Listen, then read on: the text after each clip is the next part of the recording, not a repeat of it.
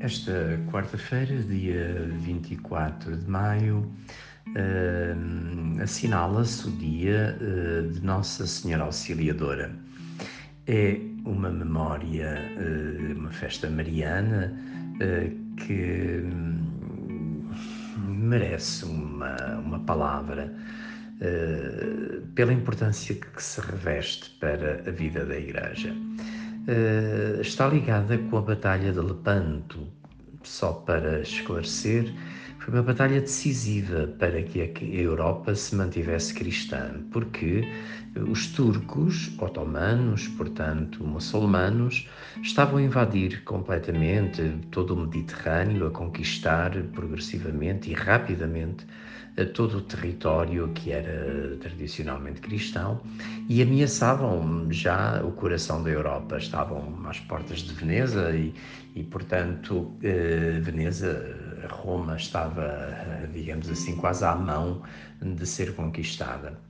É nesse sentido que se uh, registra esta batalha, a Batalha de Lepanto, no Mar Egeu, uh, já, portanto, junto ao território com a Grécia, uh, e, portanto, o Islão era uma grande ameaça. O Papa Pio V empreendeu uma enorme campanha de oração do terço.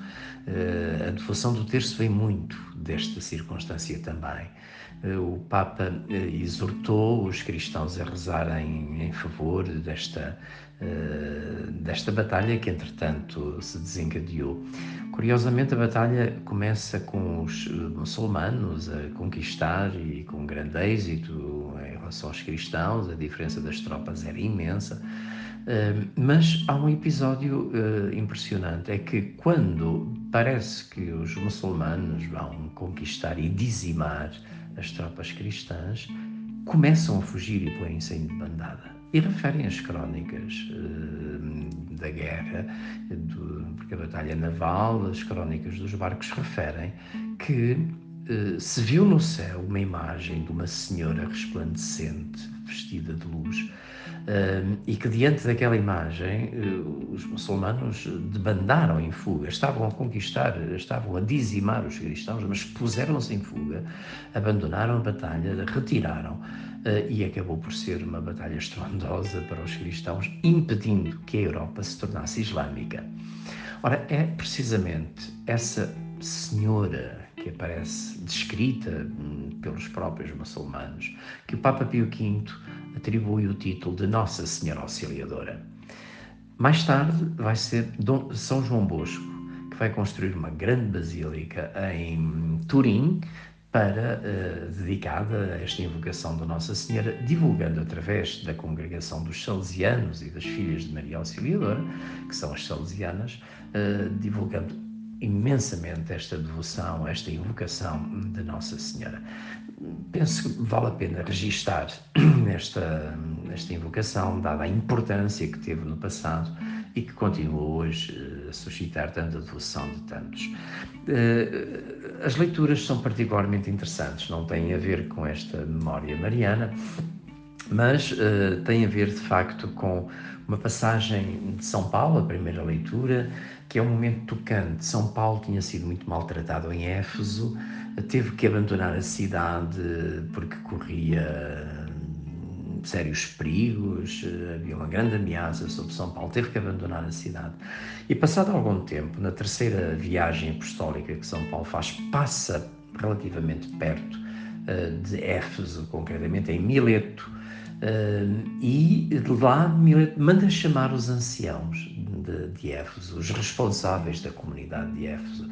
E este texto que ouvimos na primeira leitura é um texto carregado de emoção, de, de grande densidade espiritual, onde São Paulo dá alguns eh, conselhos e algumas exortações aos responsáveis da comunidade de Éfeso para que levem a comunidade para a frente.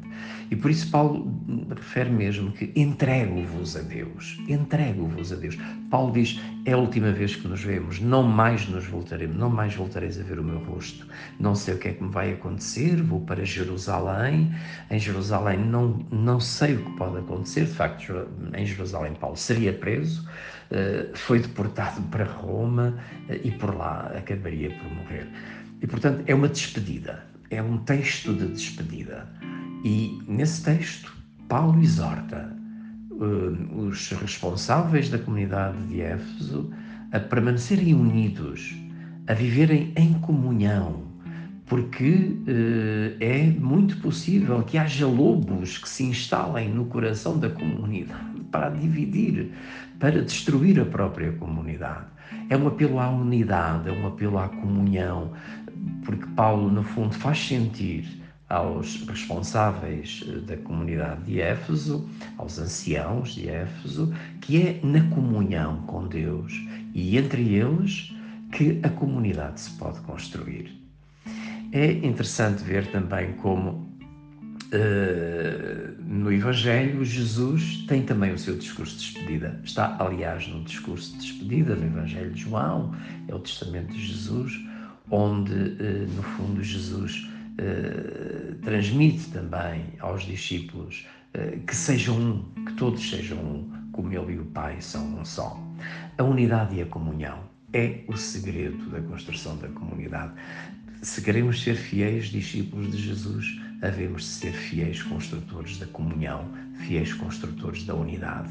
Aí se joga tudo. Uma verdadeira comunidade cristã é uma comunidade que participa, que constrói, que edifica.